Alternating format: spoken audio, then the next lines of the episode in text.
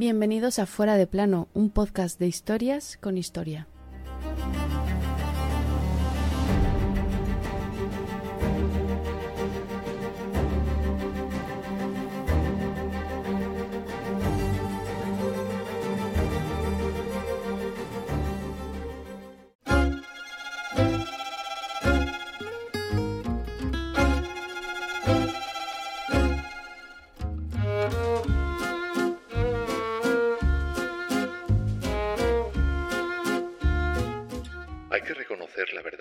Este hombre tiene grandes cualidades, un aire elevado y de gran señor, una facilidad de hablar maravillosa, una mente aguda y ágil, una conducta noble, una habilidad inconcebible para tratar los asuntos y una gracia en todo lo que hace o dice que encandila a todo el mundo. De esta manera describía un adversario a nuestro protagonista de hoy, uno de los hombres con más poder de la historia de Francia, catapultado a la fama por una novela y que el 4 de diciembre de 1642 terminaba su vida. Ese hombre era Armand Jean Duplessis, conocido como el hombre rojo, pero sobre todo por ser el cardenal Richelieu.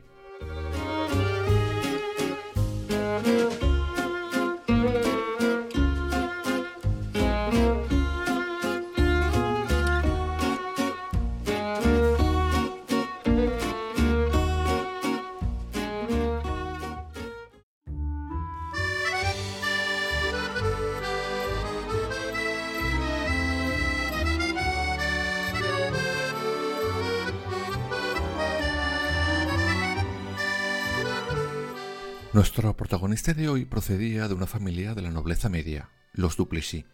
Su padre, que había empezado a prosperar gracias al favor real, morirá pronto y deja a su mujer y a su familia en una situación, bueno, un poco justa. Richelieu de primeras no iba para cura. Su idea era hacer lo que se llamaba en aquel tiempo carrera de armas. Pero finalmente decide tomar los hábitos religiosos con una clara intención, mantener para su familia el obispado de Lusón. Pero había un problema. En aquel momento era demasiado joven para poder ser consagrado como obispo. Decidido, se marchó a Roma a hablar con el mismísimo Papa para que éste le diera una bula, y tal fue la sensación que causó que Pablo V le nombró obispo de Lusón ese mismo día. Apuntaba maneras ya Richelieu.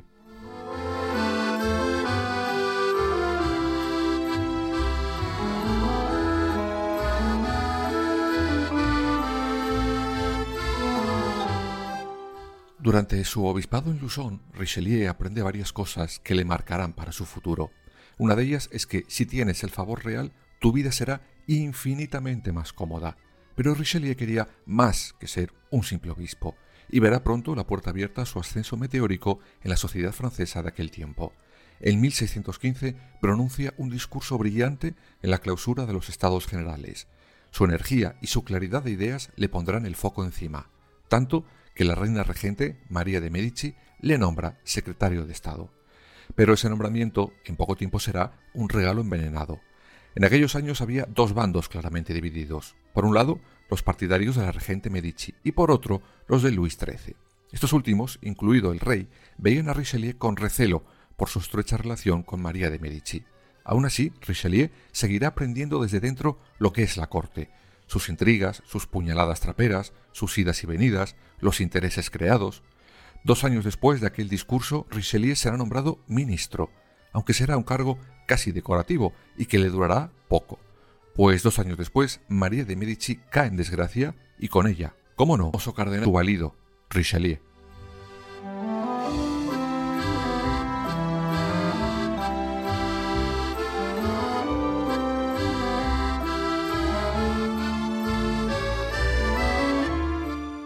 No nos pararemos ahora mismo en la relación apasionante, por otro lado, entre Luis XIII y María de Medici. Lo haremos sin duda en un capítulo propio, pero lo que nos interesa es que al final estos dos se reconcilian y con ello Richelieu vuelve a la cúpula. Pero de eso, una vez más, el futuro cardenal sacará una valiosa lección. El favor real es pan para hoy y hambre para mañana. Necesitas afianzarte para que no te quiten la silla. Aún así, en 1622 Armand Jean Duplessis será nombrado cardenal. Poco a poco, el ya cardenal Richelieu se va ganando a Luis XIII. Su energía, su valor, su inteligencia harán que el rey vea a nuestro protagonista como el único que puede ayudarle a conseguir su sueño. convertir a Francia en la nación más grande de toda Europa. Y empezó con buen pie. Varias crisis internacionales fueron resueltas con acierto por parte de Richelieu, aunque uno de esos episodios donde el cardenal se lució no fue de puertas para afuera, sino dentro de la propia corte. Es la conjura de Madame de Chevreuse.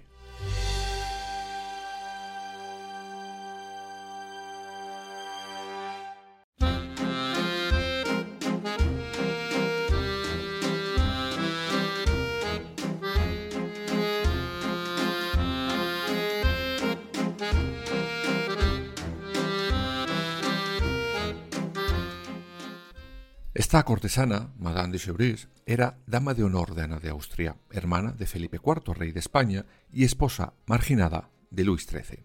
Pues bien, la intención de esta era destituir al rey y poner en su lugar al hermano, Gastón de Orleans, pero no consiguió nada. Bueno, sí, que a su amante, el conde de Chalais, le ejecutaran públicamente cuando se descubrió el pastel y que ella tuviera que salir huyendo primero a Londres y luego a Lorena, desde donde intentó una nueva conjura contra el cardenal que quedó en nada. Esta conjura convenció al cardenal Richelieu de dos cosas. Debía someter a la nobleza y debería de tener una guardia personal, y el rey se la concedió. Es en esta guardia donde Alejandro Dumas recogerá la idea que llevará a su famosa novela de los mosqueteros, aunque cambia de tiempo y de rey a los mosqueteros y al cardenal. Nada, eh, licencias poéticas. De todas formas, no será hasta 1630 cuando el cardenal afiance para siempre su poder frente a Luis XIII. Es lo que se conoce como la Jornada de los Engaños.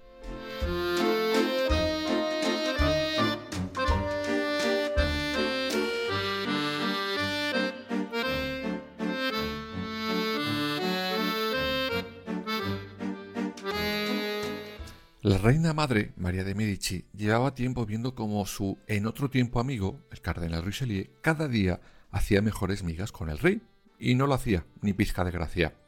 Por eso, el 10 de noviembre de 1630, María de Medici decide ir a hablar con su hijo. En ella le da un ultimátum, o ella o el cardenal. Pide que le destituyan inmediatamente. En esas, el cardenal atraviesa las paredes del Palacio de Luxemburgo por unos pasadizos secretos e interrumpe la reunión. Allí, viendo el peligro que corría su cargo, pide perdón a la reina y la intenta camelar de nuevo. El rey, abochornado aparentemente, abandona la reunión. María de Medici, entre flipada e indignada, también. Richelieu creyó que todo había terminado. Sin embargo, por la tarde recibe una nota del rey para que fuera a Versalles. Allí, Luis XIII le ratifica su confianza y su poder, y larga con viento fresco de la corte a su madre, María de Medici. Un año después se iría al extranjero. Jamás volvió. Eso sí, se pasó el resto de su vida maldiciendo al que un día protegió y luego la traicionó. A ver, razón, lo que es razón, en eso no la faltaba.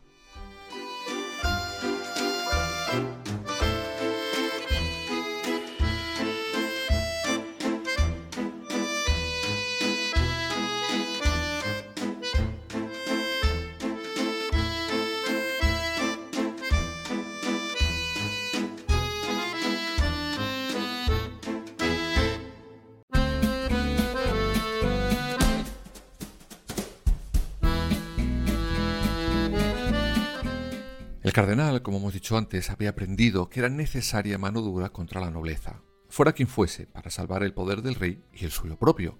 Por eso, desde la conjura de la cortesana que os he contado antes, impone mano dura contra todo el que se asome la patita más de lo necesario. Sin miramiento se empieza a enviar a nobles al patíbulo, uno detrás de otro. Por ejemplo, si te bates en duelo saltándote la ley de Luis XIII que lo prohibía, ale, al patíbulo. Eso es lo que le pasó a François de Montmorency Bouteville, o como se diga, otro noble de la alta alcurnia parisino, aunque será en 1632 cuando llegue Richelieu al momento álgido de su lucha contra la aristocracia francesa. En este caso se enfrenta a los Montmorency, una de las familias más antiguas de Francia.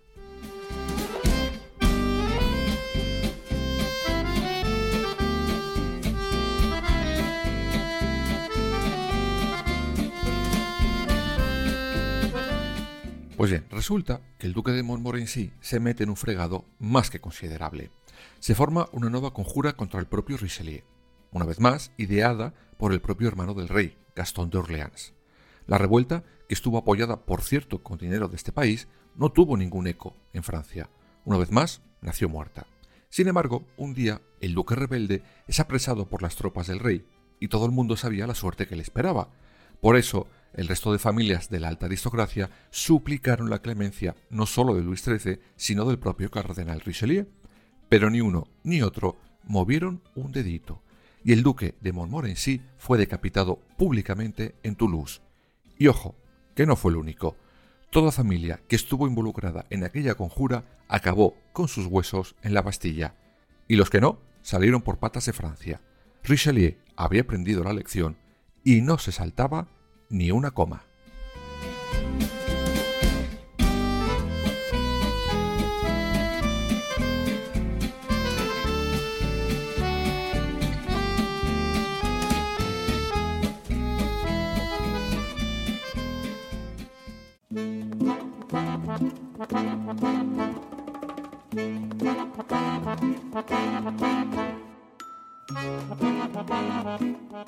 Después de esta conjura llegaron muchas más, muchísimas. Todo el mundo lo intentaba, pero el cardenal siempre se salvaba.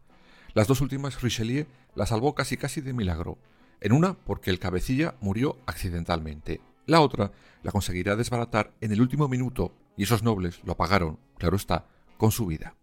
Pero realmente, ¿cómo era de verdad el famoso cardenal Richelieu? ¿Es como le pintó Alejandro Dumas en su novela? Bueno, pues sí y no.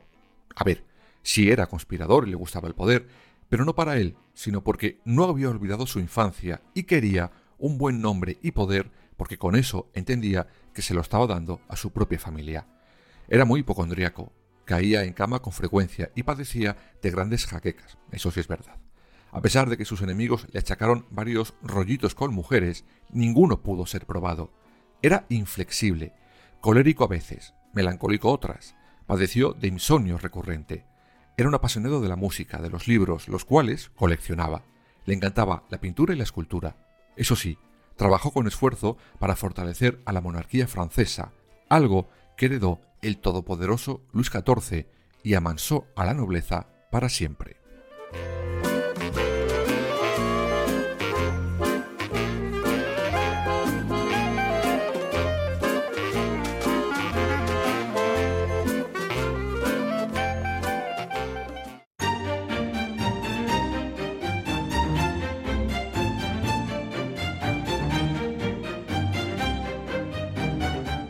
Los últimos años de Richelieu en lo físico fueron terribles. A las dolencias que os acabo de contar se suman, en 1641, un ataque enorme de reuma.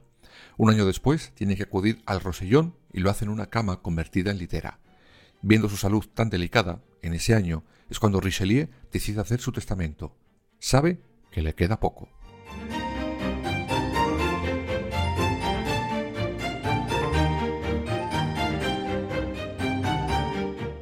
Richelieu regresará a París después de aquel viaje y lo hace casi en estado terminal, aunque sin soltar un ápice las riendas de Francia.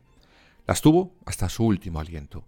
Sin embargo, aquel 4 de diciembre de 1642, tan solo a los 57 años de edad, el famoso cardenal Richelieu pasaba a mejor vida. Dicen, quizás más leyenda que realidad, que su confesor, ya en la cama antes de morir, cuando éste le pregunta si perdona a sus enemigos, el cardenal le responde que los únicos enemigos que tenía eran los enemigos de Francia. El cardenal, que gobernó Francia casi en vez de hacerlo el propio rey, fue enterrado en la iglesia de la Sorbona. Pero mm, no descansó mucho en paz.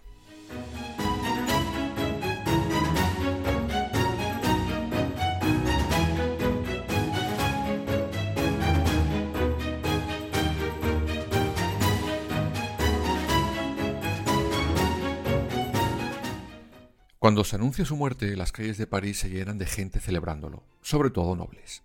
La ira contra el cardenal Richelieu no muere con él, no. Es una idea que se perpetúa durante años.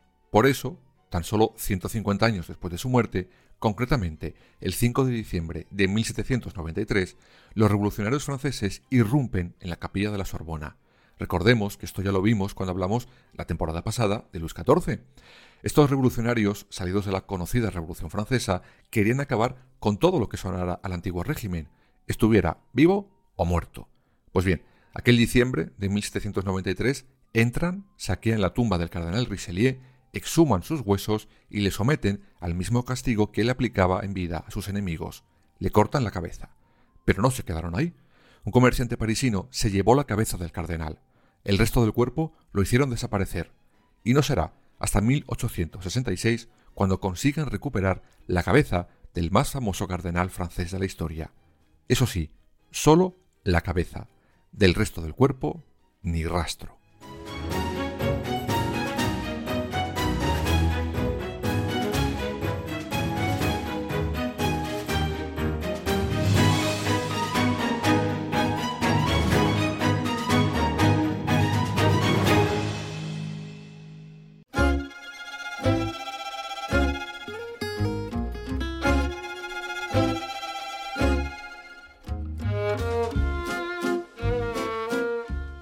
La historia del famoso cardenal llegó sobre todo por la novela de Alejandro Dumas, Los Tres Mosqueteros, que solo coincide, como hemos dicho antes, en el nombre, pues ni la época era la suya, ni su personalidad coincidía al 100%.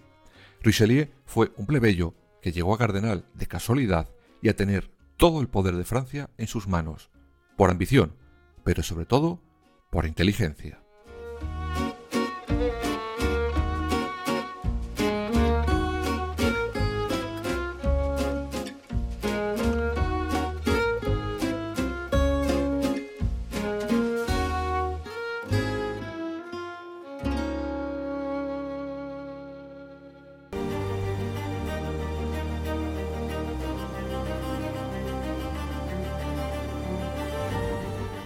Fuera de plano. Suscríbete en las principales plataformas y síguenos en nuestras redes sociales, Instagram, Twitter y Facebook. Fuera barra baja de plano.